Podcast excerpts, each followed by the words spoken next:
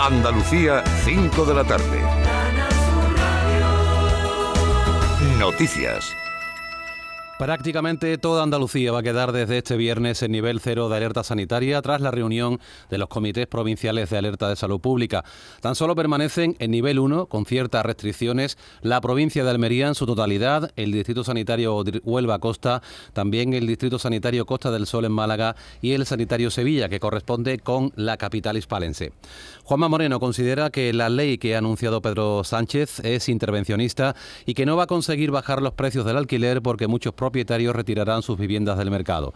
El presidente andaluz apuesta por medidas que aumenten la oferta y critica que el gobierno imponga una norma con una competencia que corresponde a las comunidades autónomas. No nos gusta la filosofía por una razón, porque es una ley claramente intervencionista. El gobierno de Andalucía está dispuesto a poner recursos propios, a remover los obstáculos legislativos que hay en Andalucía. Y el gobierno de Andalucía está dispuesto a hacer las alianzas que sean necesarias para que podamos ofertar cada vez más vivienda a familias vulnerables y especialmente a los jóvenes. Pero no se puede hacer por imposición.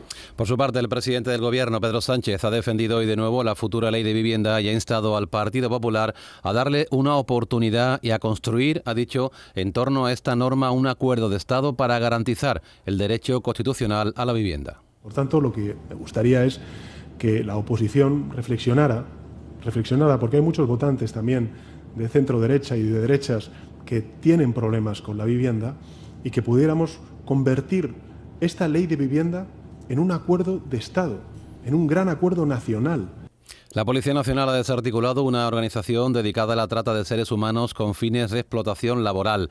Las víctimas son extranjeros que trabajaban en fincas agrarias.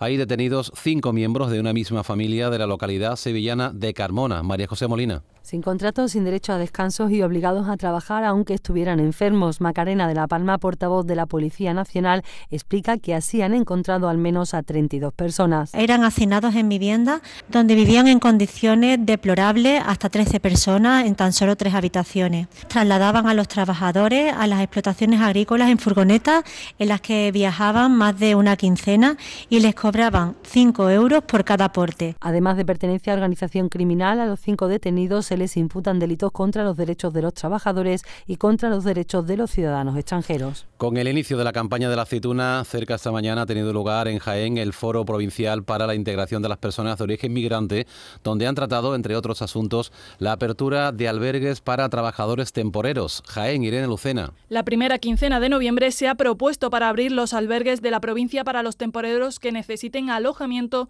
durante la campaña de la aceituna. Las estancias serán de cinco días y cuatro noches en cada uno de los albergues para favorecer la movilidad de quien busque trabajo, aunque han hecho un llamamiento para evitar desplazamientos de quien no tenga contrato. Escuchamos a Rafael Ramos, presidente de Caritas. Yo entiendo la temporada un poco mejor organizada que otras anteriores, pero con bastantes carencias a nivel humanitario, o sea que sabemos seguro que va a dormir gente en la calle. En la reunión también se ha acordado vacunar a quien no esté inmunizado con dosis de Pfizer y se realizarán test periódicos a los temporeros. La Confederación Hidrográfica del Guadalquivir ha declarado la situación de emergencia en los embalses de la cuenca del Guadalquivir debido a la actual reserva de agua y ha previsto que si todo continúa como hasta ahora, el próximo 2 de noviembre se activará el protocolo de sequía.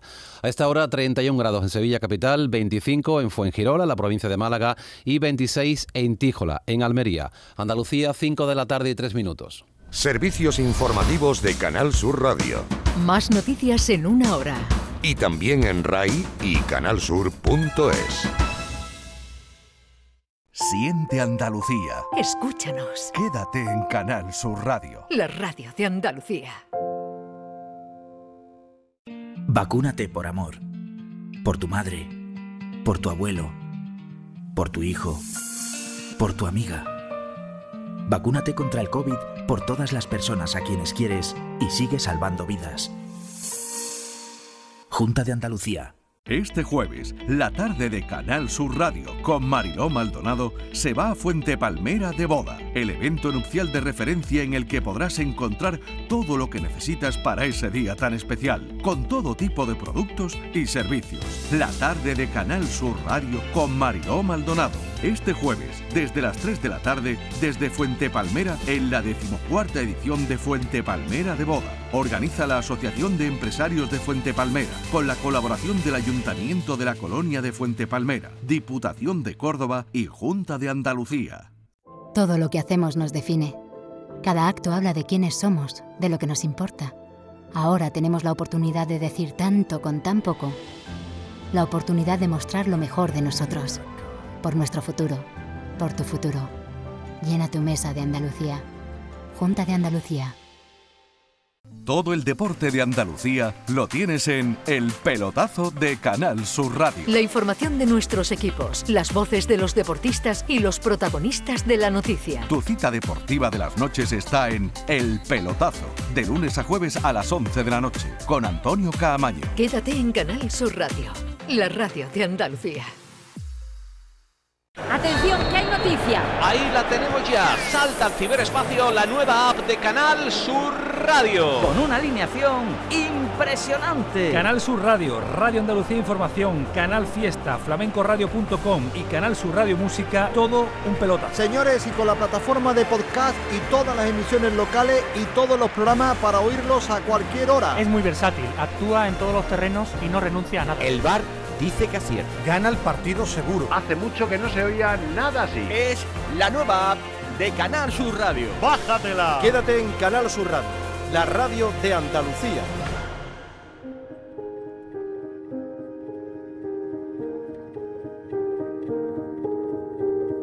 La tarde de Canal Sur Radio con Mariló Maldonado.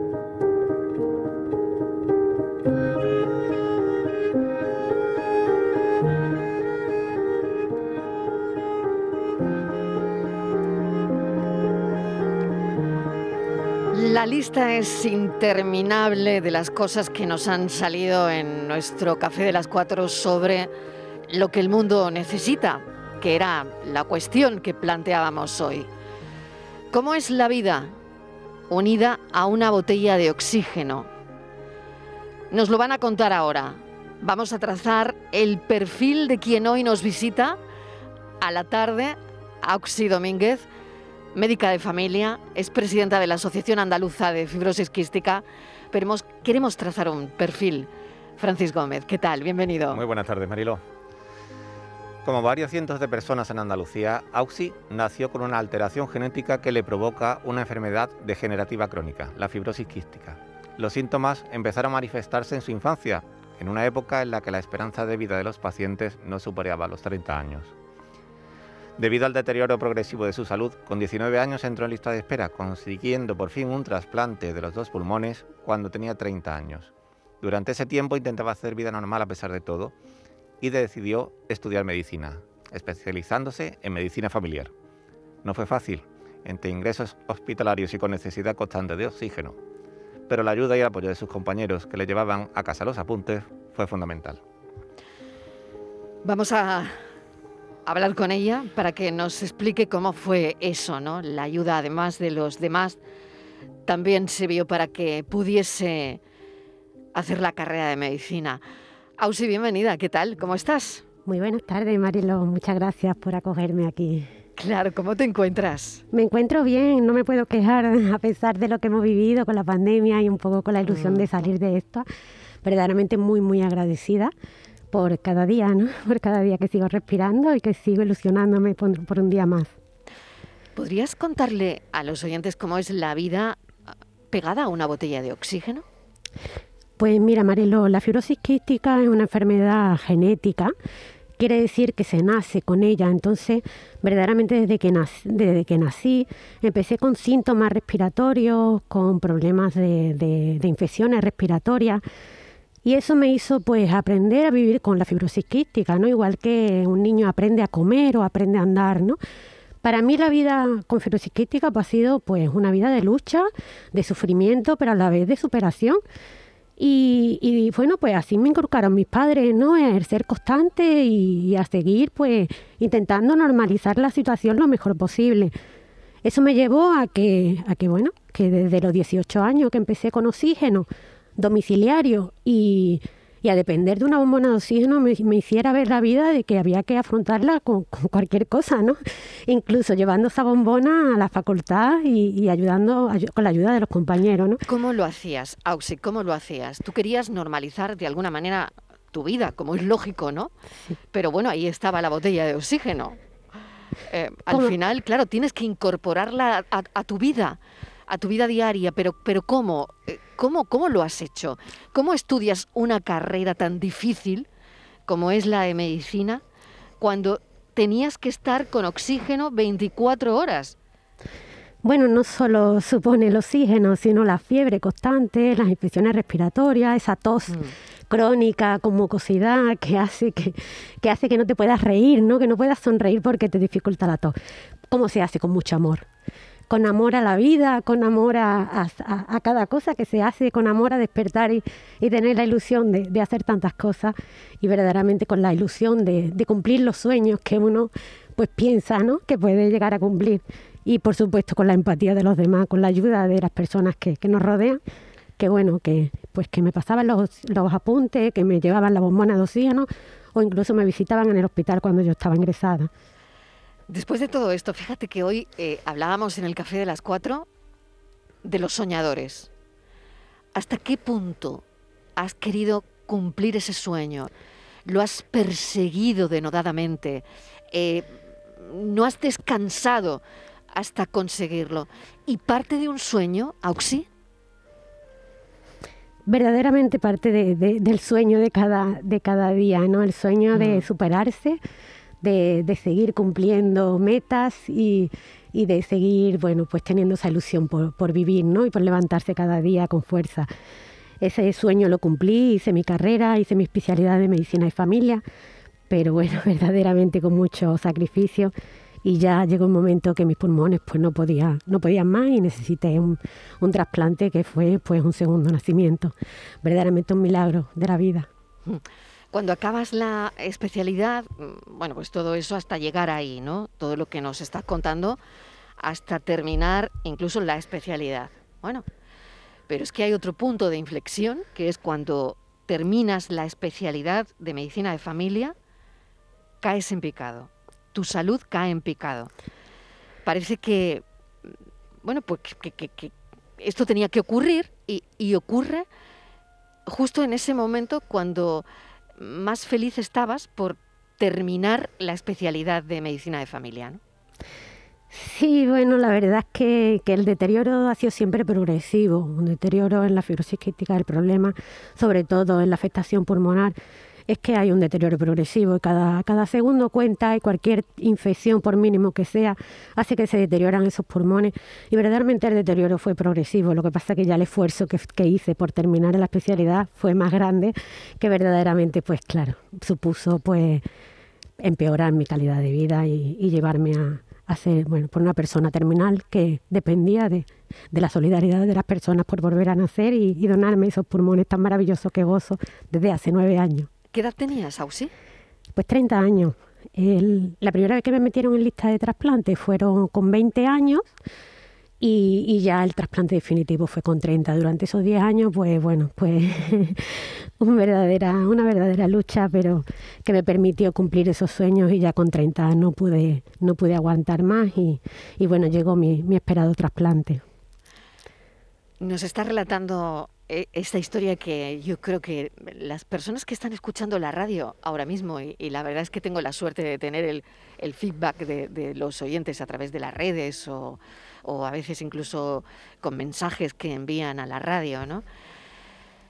Qué fortaleza, ¿no? Qué fortaleza y qué manera de, de ver la vida, de no, de no tirar la toalla, bueno, esa fortaleza quizá mm, la verdad que es una enfermedad muy, muy sacrificante, que, verdaderamente debemos sufrir cada día muchas familias que, bueno, que tienen que, despedir, a, sus hijos jóvenes, amigos que, que, bueno, que se han quedado en el camino. Y la verdad que eso te da fuerzas para decir, vamos a disfrutar de cada día el mañana, el mañana no sabemos, pero el día de hoy hay que exprimirlo al máximo, intentar eso, perseguir cada sueño que hace que nos mantenga más vivos aún. Otra cosa de la que hemos hablado mucho hoy, que es una palabra que ha salido eh, mucho esta tarde con los oyentes e incluso con eh, los contertulios que tenemos en, la mesa, en el, en el, café, la palabra era empatía. Ha salido mucho y yo quería preguntarte, Auxi, ahora tú estás del otro lado, estás en una consulta recibiendo a, pacientes como médico de familia, algunas veces incluso imagino que puedes encontrarte, encontrarte con situaciones dramáticas, terminales, como pudo ser la tuya, ¿no? Mm. ¿De qué manera alguien que ha vivido todo lo que ha vivido, eh, todo lo que has vivido tú, empatiza con los pacientes cuando ahora estás del otro lado? Bueno, principalmente como persona, ¿no? Como persona con experiencias mm. vividas y, bueno, con, y con poder contar esperanzas, ¿no? Esa esperanza que se pueda transmitir a otros y que puedan eh, mantener esa lucha. Verdaderamente, bueno, desde hace cinco años presido la Asociación Andaluza de Fibrosis Quística, mm. en la que pues nos unimos, ¿no? Unimos todos para apoyarnos y, que sea más llevadera esta, esta lucha que nos ha tocado todos con la, con la fibrosis quística.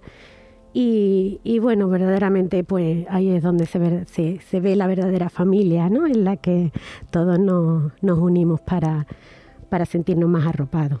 ¿Qué necesitáis? Porque Ausi, el tiempo no juega a favor de esta enfermedad. El tiempo juega precisamente en contra, ¿no? Por el deterioro que va generando la enfermedad, que al final es difícil recuperar ¿no? E, ese deterioro. Por lo tanto, ¿qué necesitan los pacientes de fibrosis quística?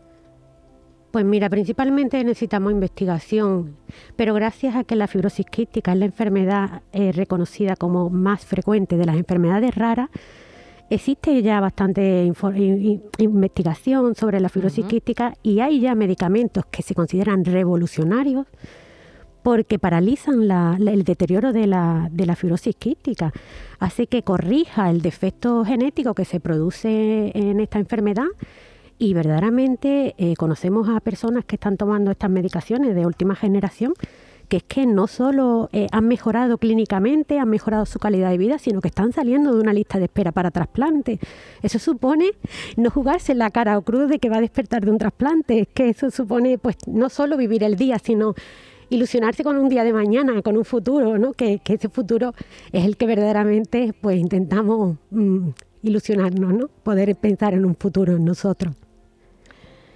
Y desde la asociación pues estamos luchando ahora mismo eh, con más ímpetu desde el 8 de septiembre, que fue el Día Mundial de la Fibrosis Quística, para la aprobación del medicamento llamado Caftrio, que es un medicamento revolucionario que se aprobó por la Agencia Europea del Medicamento en agosto de 2020, que desde hace ya más de un año llevan más de 14 países aprobados ya en, en, en Europa y que España pues seguimos en la cola verdaderamente para mí es un sufrimiento cada día que pasa porque bueno, cada día eh, eh, juega en contra ¿no? de todas las personas que, podrían beneficiarse de este medicamento, que podrían salir de esta lista de espera para trasplante y por supuesto, pues salir de ese corredero de la muerte.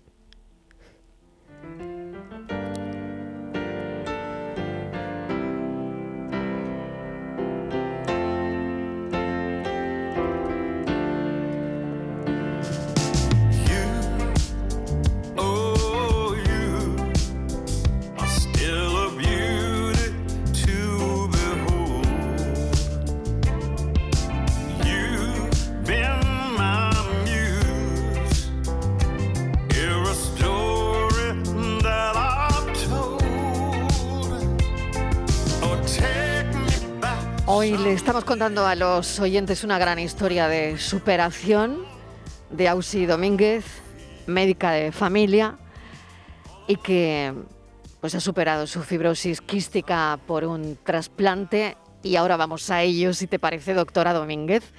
Vamos ahora al trasplante de pulmón. ¿Cuándo llega y cómo llega ese trasplante y en qué momento de tu vida sabemos que que llega también cuando ya tocabas fondo, cuando ya solo quedaba salir a flote esperando que llegara ese doble trasplante de pulmón, ¿no?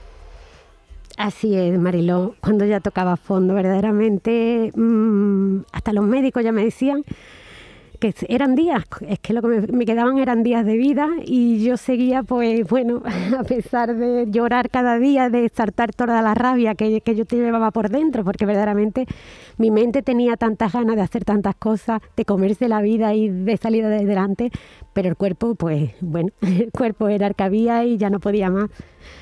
Eh, y, después de un segundo intento, porque el primero los pulmones no fueron válidos y tuve que, volver de, Córdoba, que es el hospital Reina Sofía, donde se trasplanta únicamente aquí en Andalucía, al que bueno pues tenemos que agradecer enormemente a los profesionales que también están allí. Eh, pues ya en agosto, pues bueno, yo iba muy tranquila cuando me llamaron a las 10 de la noche. Iba muy tranquila porque no tenía nada que perder, ya lo tenía todo perdido, ¿no? Y y la verdad es que, bueno, que, entré con mucha paz y la verdad es que, vencí. Vencí a, una operación grande, pero a la vez pues desperté con un enorme agradecimiento y amor a la persona que está respirando en mí, ¿no? Ese donante sigue vivo en mí, respirando con esos dos pulmones que, que bueno, que me mantienen viva durante nueve años y los dos pues seguimos luchando, intentando, intentando ayudar a otras personas.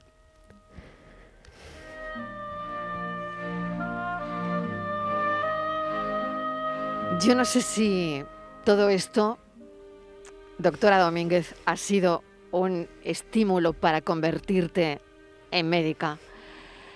Una mujer, una niña al principio, ¿no? Que crece en hospitales, que al final el hospital ha sido mi segunda casa. Su segunda o primera, casa. O primera, quizás. O primera, quizás primera, ¿verdad? quizás primera. Sí. Que ha crecido entre enfermos y enfermedades de personas que que has visto sufrir. Así que no sé si de alguna manera, Auxi, esto también ha influido en que te hayas convertido en, doctora, en, médica. No lo sé si esto influye. Ha sido el principal motivo. Ese crecimiento mm. paralelo a eso, al sufrimiento, ¿no? El sufrimiento de cada persona y esa inquietud de saber qué, qué le pasa, cómo le puedo ayudar, ¿no? Ese cómo le puedo ayudar y aliviar ese sufrimiento ha sido el principal motivo, ¿no? Para saber, para saber y poder transmitirlo y ayudar en todo lo posible. Si yo le tuviera que buscar un titular a esta entrevista, ahora mismo me viene a la mente doctora Domínguez, Ausi Domínguez, una mujer que es doctora para ayudar tanto como la han ayudado a ella. Totalmente. Pues te voy a agradecer enormemente esta charla, este ratito de charla, porque, Ausi, creo que hay muchas cosas ¿no? que, encierran em, estas charlas y, esta conversación. Venimos de hablar precisamente de lo que el mundo necesita, ¿no? de preguntarle a los oyentes qué necesita el mundo. Y es la pregunta con la que quiero cerrar la entrevista. ¿Tú qué crees que necesita el mundo? El mundo necesita más amor, más amor a, sí mismo, a uno mismo, ¿no? A ser mejor persona y amor a los demás, amor a la vida, amor a lo que nos rodea, ¿no? A la naturaleza, a los animales, a todo. Más amor. Doctora Domínguez, ¿qué sientes cuando te dicen doctora Domínguez? Siento agradecimiento por todo lo que puedo seguir disfrutando y puedo seguir eh, enseñando a los demás y aprendiendo de la vida. Qué suerte van a tener tus pacientes, doctora. Qué suerte, de verdad. Ausi Domínguez, médica de familia, presidenta de la Asociación Andaluza de Fibrosis Quística. Mil gracias por este ratito de radio, por todo lo que nos has hecho llegar, por todo lo que nos has transmitido, por toda tu fuerza y solo desearte lo mejor. Y repito, qué suerte, qué suerte tienen tus pacientes. Muchas gracias, Marelo. Muchísimas gracias. Un beso enorme. Cuídate mucho y aquí nos tienes para lo que necesites. Adiós. Muchas gracias. Adiós. When I'm away from you, I'm happier than ever. Wish could explain it better. I wish it wasn't true. Give me a day or two to think of something clever to write myself a letter to tell me what to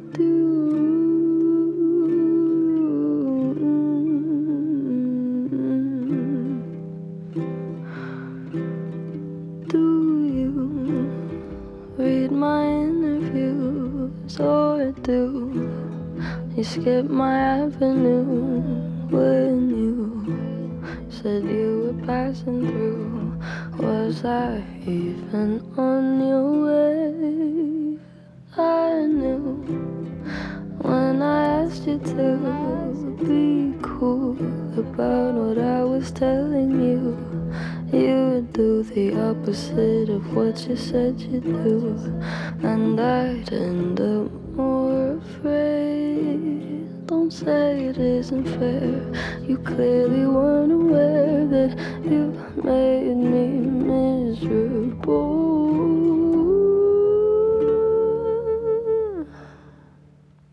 So if you really wanna know when I'm away from you, I'm happier than ever.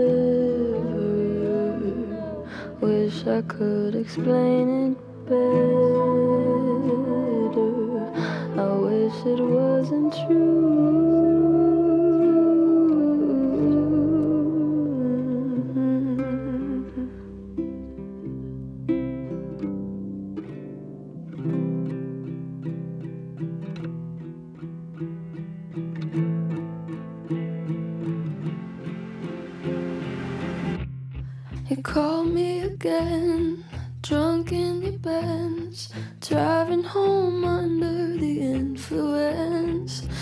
Scared me to death, but I'm wasting my breath. Cause you only listen to your fucking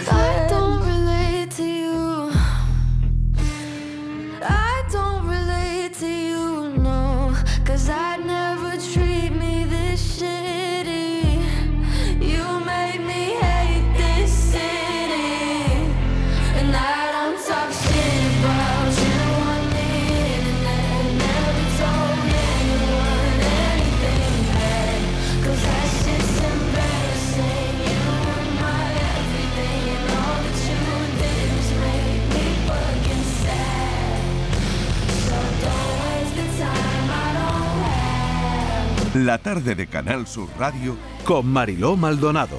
También en nuestra app y en canalsur.es. Estás escuchando Canal Sur Radio desde Sevilla.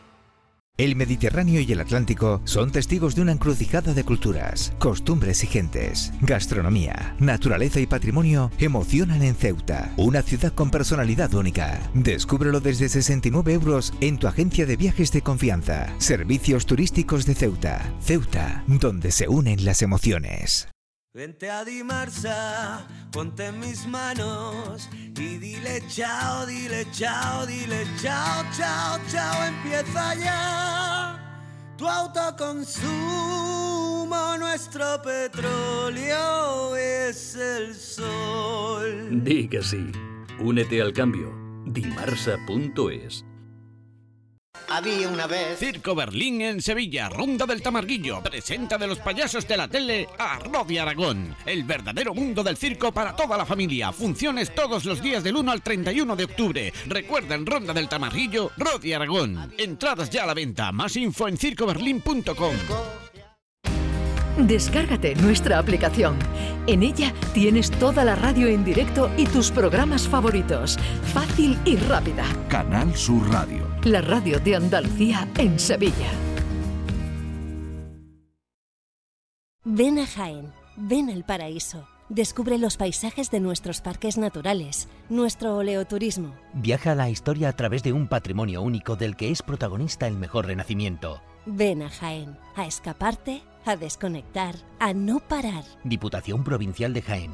Jaén Paraíso Interior. destino seguro. Este jueves, la mañana de Andalucía con Jesús Vigorra te descubrirá Oleícola Jaén. Una empresa familiar ubicada en una ciudad patrimonio de la humanidad, Baeza, que produce uno de los mejores aceites de oliva de la provincia y que busca la excelencia de una forma integrada desde el propio campo hasta el envasado. Con instalaciones abiertas, eficientes, sostenibles, con alta tecnología y unos servicios basados en la innovación y la confianza de agricultores y clientes. La mañana de Andalucía con Jesús Vigorra. Este jueves, edición especial con motivo del 40 aniversario de Oleícola Jaén. Con el patrocinio de Oleícola Jaén, olivar y aceite. Este martes, la mañana de Andalucía celebra el Día de la Hispanidad contigo. Desde el Muelle de las Carabelas de Huelva, un enclave histórico, inicio de la gesta de un viaje que cambió la historia. La mañana de Andalucía con Jesús Vigorra. Este martes 12 de octubre, Día de la Hispanidad, edición especial con motivo del aniversario del encuentro de dos mundos. Con el patrocinio de la Diputación Provincial de Huelva.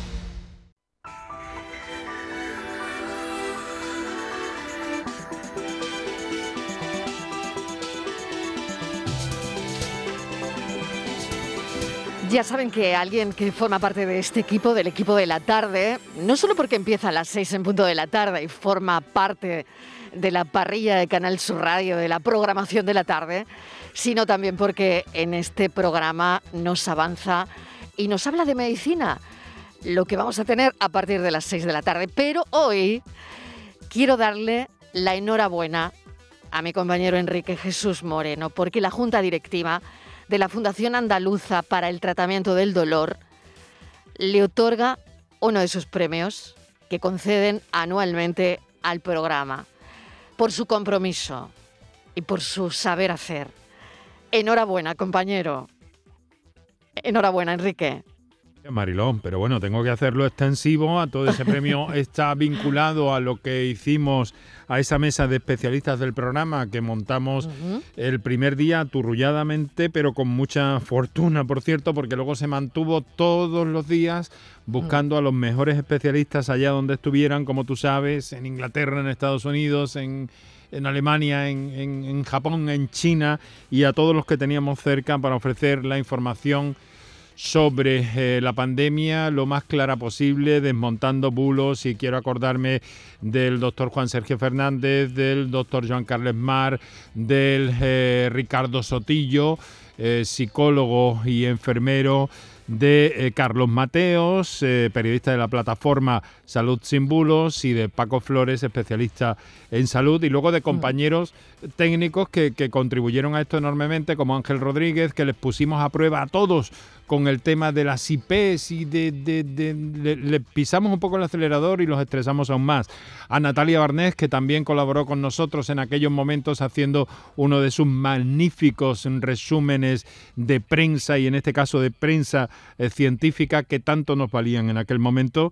Y, y en fin, y a todos y cada uno de los compañeros que de una forma u otra han contribuido a que podamos, a que podamos hoy sentirnos orgullosísimos por parte de estos profesionales de esta fundación eh, andaluza del dolor, eh, que parte de la Sociedad Andaluza del Dolor y que, bueno, que agradecemos enorme, pero enormemente, Marilón. Pues enhorabuena, Enrique, porque es un premio merecido, así que felicitaciones a todo el equipo del programa. Bueno, que lo disfrutes mucho, pero vamos a lo de eh, hoy. vamos no, a lo de no, hoy. no, no, no, vamos a lo de hoy todavía porque se me ha, se me ha olvidado Patricia Torres y entonces eso no me lo puedo perdonar. No puede ser, no eso no me lo puedo perdonar. Así que, claro que Patricia que nos ayudó y cómo y de qué manera y en qué circunstancias. Por supuesto, todo además eh, que se va encajando. Un beso, Patricia, que sé que estás por ahí. Sí, está por ahí. Enseguida vamos a. Un besito. Míralo, Hola, guapa. mírala, aquí está. Enhorabuena, enhorabuena. Enseguida vamos con la tarde en tu búsqueda, pero Enrique, vamos a hoy. Sí. Vamos con el asunto de hoy. Sí. Eh, ¿Qué es exactamente? Ictus. Código Ictus y Teleictus. Se trata, Mariló, de un enorme esfuerzo que se está haciendo en este momento porque eh, con el Ictus estamos como hace algunas décadas con, con los infartos que cuanto más sepamos y más rápido reaccionemos, la tecnología está preparada también para llegar desde el ámbito de la neurología a esas personas que tienen unos síntomas que son sospechosos y que necesitan una intervención rápida. Pues bien, Para eso vamos a contar con la colaboración de la Sociedad Andaluza de Neurología a través de la doctora Ana Barragán, neuróloga del Hospital Macarena de Sevilla, y con el doctor Joan Montaner, que es eh, director del plan de ictus de Andalucía. Cada vez avanzando más en el tratamiento, cada vez eh, buscando más la información, la divulgación entre la población para que sepamos cómo, en qué momento reaccionar y por tanto sigamos salvando vidas. El ictus hoy en el programa. Pues eso es lo que hoy a partir de las 6 de la tarde eh, van a poder escuchar después de las noticias en el programa Por tu Salud. De nuevo, enhorabuena y un beso, disfrútalo mucho. Muchas gracias, un beso. Premio al programa Por tu Salud de la Junta Directiva de la Fundación Andaluza para el Tratamiento del Dolor. Un beso, Enrique. Muchas gracias, eh, Mariló. Un beso. Es mucho mejor que cuando me dices un abrazo o un saludo. Un beso. un beso. Ya mismo nos lo podemos dar en persona. Seguro que sí. Hasta luego. Cuídate mucho. Chao. La información de tu equipo, los deportistas de los clubes que son noticia, los entrenamientos y fichajes, las voces de los protagonistas. El deporte local que más te gusta está en la jugada, de lunes a jueves desde la una de la tarde. Quédate en Canal Sur Radio. La radio de Andalucía. La tarde de Canal Sur Radio con Mariló Maldonado.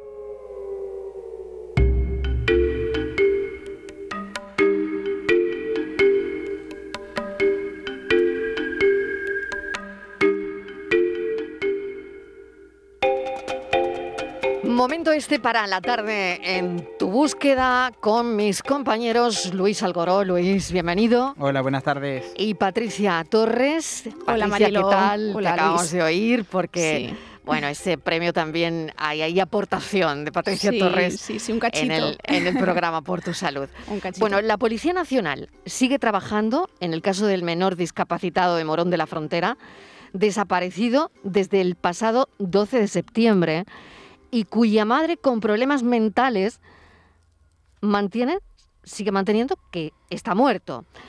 Bueno, no sé si hay nuevos datos, Hmm. si hemos conocido eh, algo nuevo sobre el caso, pero ya saben que mi compañera Patricia Torres está investigando el tema, está sobre el tema y no hay día que no esté sobre esta información. Por lo tanto, Patricia, Sí. ¿Qué sabemos? Y si hay algo nuevo lo contamos, claro. Sí, pese a que el caso Mariló se encuentra en secreto de sumario, vamos conociendo a cuentagotas en qué punto se encuentra la investigación.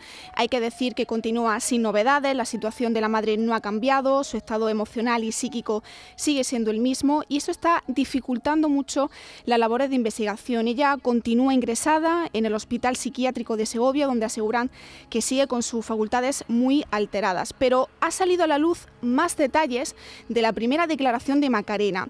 Eh, la mujer que fue hallada desconcertada en pleno brote bipolar relató en su primera declaración lo siguiente. Antonio David llevaba dos días con fiebre y le puse una inyección con agua. La mujer contó así el momento de la muerte de su hijo y os voy a pasar a relatar, compañeros, con palabras textuales, lo que dijo en esa primera declaración. Ella mm, comentó, en ese momento no era yo, estaba como drogada, no sé si es un sueño o es real. Existe una conspiración familiar contra mí, de toda mi familia, quieren quitarme a mi hijo. Acusó también de, forma, de formar parte de esa conspiración a los padres de sus tres hijos y a la novia de uno de ellos. Aseguró que llevan años envenenándola a ella y a su hijo y afirmó que había encontrado en casa trozos de papel de plata y unas sustancias de color marrón y blanca que cree que son heroína y cocaína. Además, llegó a decir que había tirado al niño a un contenedor a las afueras de Madrid y su silla de ruedas a otro contenedor. Insisto, Marilo, que esto es lo que ella afirmó en su primera declaración, porque a esta versión se le añadiría tres más. Pero también se ha hablado los últimos días de ese carácter extremadamente religioso de la madre, que su fervor católico había crecido en los últimos meses. Por ejemplo, nos cuentan que la casa estaba llena de cuadros e imágenes religiosas y que acudía a misa diaria con Antonio David en ese intento desesperado de que se curara. Eh, la mujer frecuentaba dos parroquias en Morón de la Frontera, la de San Miguel y la de Francisco de Asís, y a partir de conocer esa información, los investigadores tomaron una decisión, llevar a uno de esos eh, a uno de los dos sacerdotes con el que más confianza tenía Macarena al psiquiátrico donde permanece ingresada. La idea era que el cura hablara con ella, que la convenciera para que contara totalmente la verdad que hizo con el menor y dónde se encuentra, pero sin embargo se mantuvo Mariló en esa misma versión y no se sacó nada nuevo que ayudase a esclarecer este caso. En lo que coinciden tanto en el entorno familiar de Macarena como los sacerdotes es que el fervor religioso creció en ella de manera exponencial desde finales del año 2020. También hemos conocido estos días que Macarena ya protagonizó un intento de fuga con su hijo. Ese hecho tuvo lugar el 19 de octubre de 2019 cuando cogió un taxi desde Málaga hasta Puerto Real, en Cádiz. Allí acabó en un descampado junto a su hijo Antonio David y cuando llegó la Guardia Civil de Tráfico, Macarena les dijo que tanto ella como su hijo se, encontraban mal y que su familia la quería matar. Fue ingresada entonces en el Hospital Puerto Real de Cádiz y el menor eh, quedó a cargo en ese momento de su padre. Ya han pasado 24 días sin rastro, sin pistas de Antonio David y la incertidumbre eh, crece entre sus familiares. Eh, Mariló Luis. Pues esos son los nuevos datos, eso es lo que podemos contar hasta el momento. Pues cambiamos de asunto, pero seguimos, seguimos sobre la pista y seguimos sobre esta investigación. Mm. Por otro lado, la Guardia Civil reanuda la búsqueda de Marta Calvo en un pozo de 60 metros de profundidad. Eh, ¿Qué es lo nuevo, Patricia?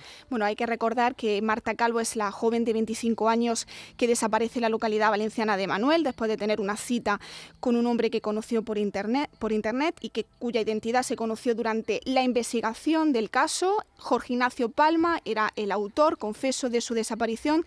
Él aseguró que la muerte de la joven fue accidental tras eh, practicar sexo mezclado con alcohol y cocaína y que cuando se despertó y encontró a la joven sin vida, pues eh, la descuartizó y arrojó sus restos en diferentes contenedores. Pues como tú decías, Marilo, ayer se reanudó esa búsqueda de la joven Marta Calvo en un pozo de 60 metros de profundidad sin sellar, que está ubicado muy cerca donde se produjeron los rastreos del pasado mes de septiembre, tras reunir nueva información que ubican al presunto asesino a Jorge Ignacio en las proximidades de ese punto cuatro días después del crimen ese pozo de riego eh, que no está sellado hasta ahora no había sido inspeccionado y se había fijado eh, ahora como punto de interés después de comprobar el testimonio de una vecina, que ese testimonio es clave porque vio al presunto asesino con su coche parado en mitad de la carretera y con el maletero abierto en la mañana del 12 de noviembre de 2019,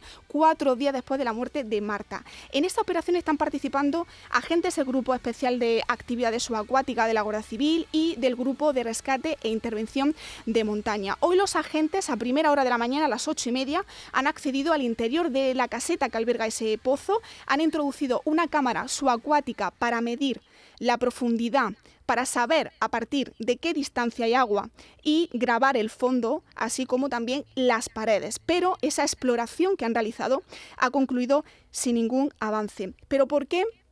se ha realizado esta búsqueda porque el cotejo del posicionamiento a partir de las eh, conexiones de sus teléfonos móviles, móviles han permitido a los agentes comprobar que sí era Jorge Ignacio el hombre al que vio esa testigo, de modo que han decidido buscar de nuevo los alrededores de ese punto en el que estaba parado para tratar de averiguar si tiene relación con el lugar del que se deshizo del cuerpo. Para ello, tres agentes del grupo de homicidios y un guía canino con uno de los perros adiestrados en la detención de restos cadavéricos recorrieron ayer todo el tramo de la carretera en donde fue visto el presunto asesino para fijar puntos idóneos eh, para ocultar un cadáver. Aunque la inspección del pozo no ha dado resultados, los agentes tienen previsto revisar eh, el resto de los puntos que, fijaron ayer. Por ejemplo, una casa abandonada, acequias y parte de los arcenes eh, completamente comidos por, por zarzas y otros arbustos especialmente densos.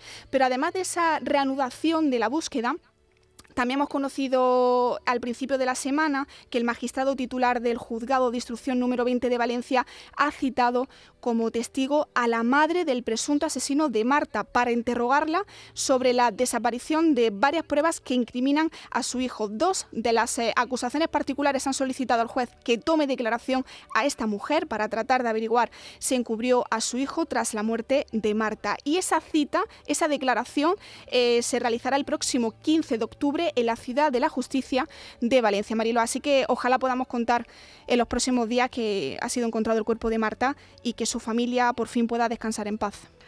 Pues estaremos también muy pendientes de todo eso, de la reanudación de, esta búsqueda, mm. porque su familia lo lleva esperando muchísimo tiempo, la verdad. Bueno, vamos con otra búsqueda. Un menor de 14 años, una menor en este caso, desaparecida desde el jueves en Mijas y continúa la búsqueda de otra adolescente en Málaga. Luis, a ver, ponnos Ponnos en situación. Sí, seguimos en la búsqueda de dos adolescentes precisamente, casuísticas o, ¿no? casualidad, pero es verdad que son dos chicas, una de las dos con 14 años, eh, una desaparece en Mijas y la otra eh, lo hace en Málaga capital. Eh, el caso de Wang Yu Chen desaparece el pasado 3 de agosto y como bien decías fue el pasado martes 28 de septiembre cuando desaparece Sara Michelle. hay que decir que respecto a Sara, la joven mide 1,80 metros, es de complexión corpulenta y tiene el pelo castaño y ondulado y los ojos marrones, según los datos que se han facilitado desde asociaciones como SOS Desaparecidos. La última vez que la vieron vestía ropa de color negro. En el caso de la otra adolescente, Wang Yu, eh, pues eh, de quien su familia no sabe nada desde ese día y no tiene ninguna pista que pueda ayudar a la investigación, mide unos 60 metros, tiene el pelo largo y negro, del mismo color que sus ojos, y es de complexión también corpulenta. Hay que decir que bueno, que son dos casos que, bueno que que hay cierta similitud entre, entre ambas situaciones y de las cuales hemos intentado también contactar con la familia, tener alguna información, pero no tenemos más información que esta, que es la que le facilitamos y la que se pide, evidentemente, como siempre, colaboración ciudadana para encontrar a estas dos chicas desaparecidas en la costa malagueña. Por supuesto, para eso sirve también este programa. Estamos pendientes de la desaparición de un ciudadano en Málaga, en Arroyo de la Miel.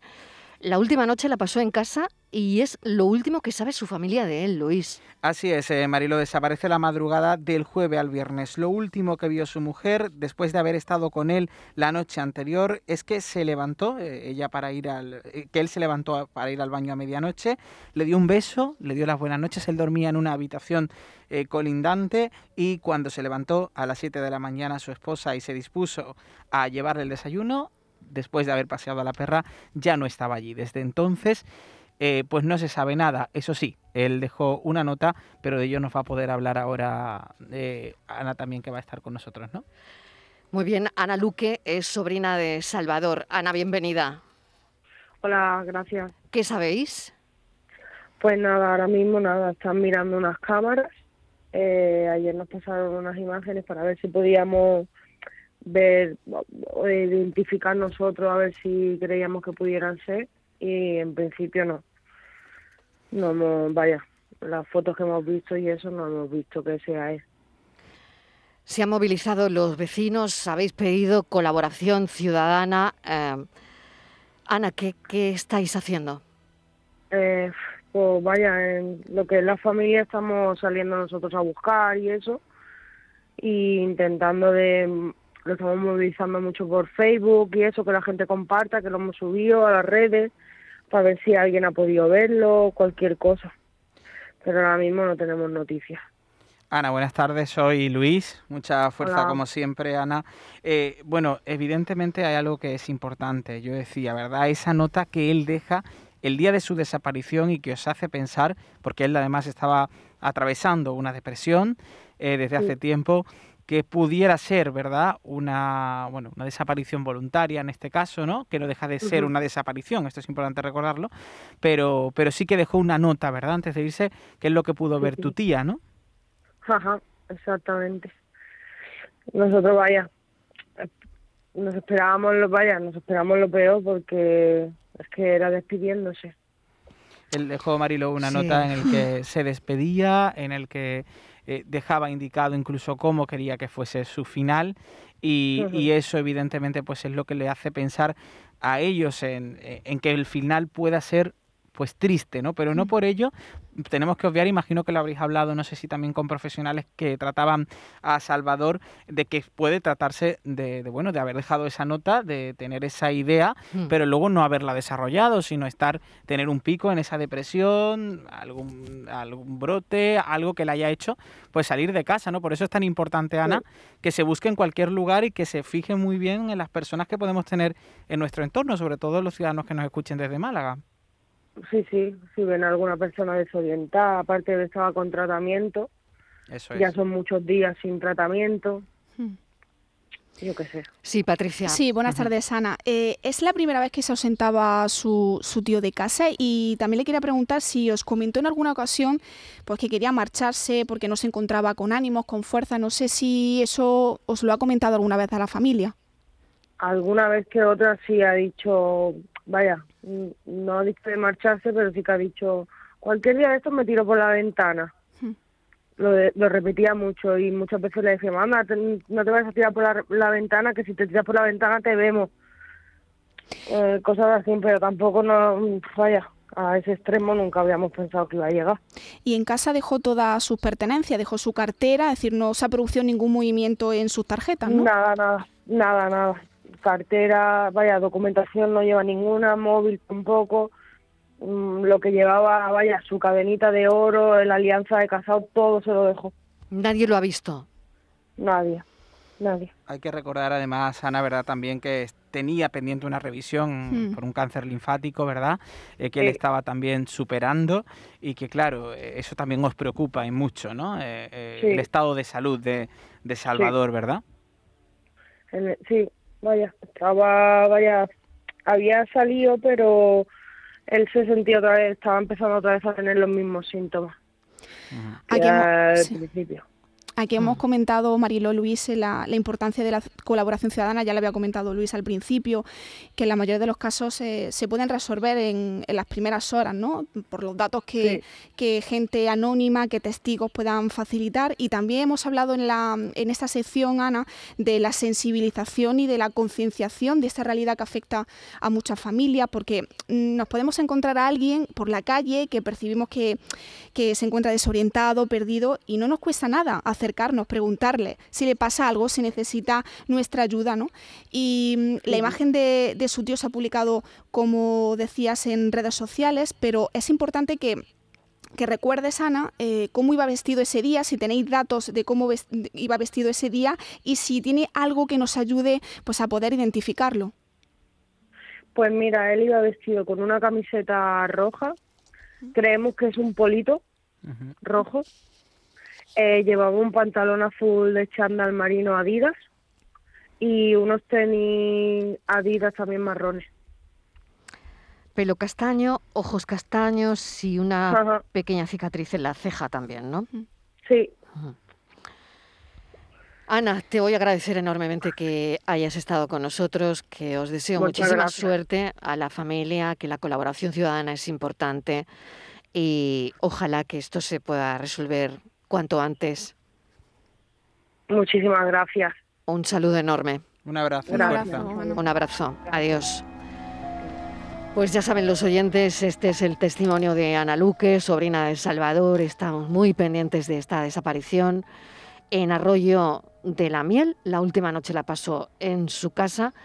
Y Luis es lo último que la familia sabe de él, pero claro, hay, hay muchas cosas en torno a esta desaparición, como es la carta, eh, La situación. la eh, situación. El estado físico y mental, claro. Mm. Exacto, ¿no? O sea, Mm. que, que realmente hay otros elementos. Claro, eh, y es verdad, Marilo, que el factor, difíciles, ¿no? De, de- de encajar probablemente para la familia y también el ahora factor mismo. ¿eh? diferencial quizás en este caso de otros es que hay una nota, por ejemplo, de la Mm. que tirar, una idea de la, en la que pueda tener la familia, pero eso no lleva a nada, Claro. porque la intención que una persona, cualquiera de nosotros puede tener en un momento, a tan solo unos instantes y más Podría teniendo una- un problema eh, como es una depresión, puede cambiar. Es- motivo de la decisión que tome, de la conversación que tuviese después o de lo que hiciese aquel día.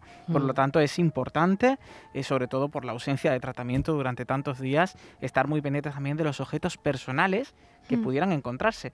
Que esto yo creo que nos hemos hecho todos muy conscientes. Ahora vamos por la calle, vemos un objeto personal y le prestamos atención. Mm. No podemos obviarlo. Los objetos personales son de alguna persona y en, ca- y en algunos Mm. casos de desaparecidos, así que tengámoslo en cuenta. Tengámoslo en cuenta todo eso siempre, además. Luis Algoró, muchas gracias. Gracias, Marilo y Patricia. Patricia Torres. Un beso a los dos. gracias. Hasta la semana que viene. semana que viene. Adiós. La tarde de Canal Sur Radio con Mariló Maldonado.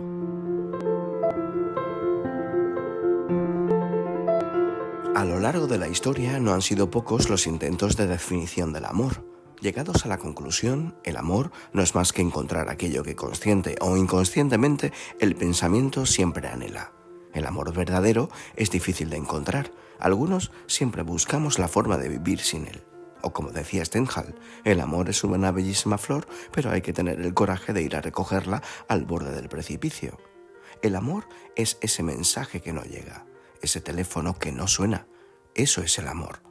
Aunque te digas que no lo has estado buscando, has pensado en él con anhelo, esperando, y de repente aparece, poniendo el mundo boca abajo y boca arriba a la misma vez, para replantearte todas las convicciones, para convertirse en el sol de invierno que calienta y reconforta sin quemarte.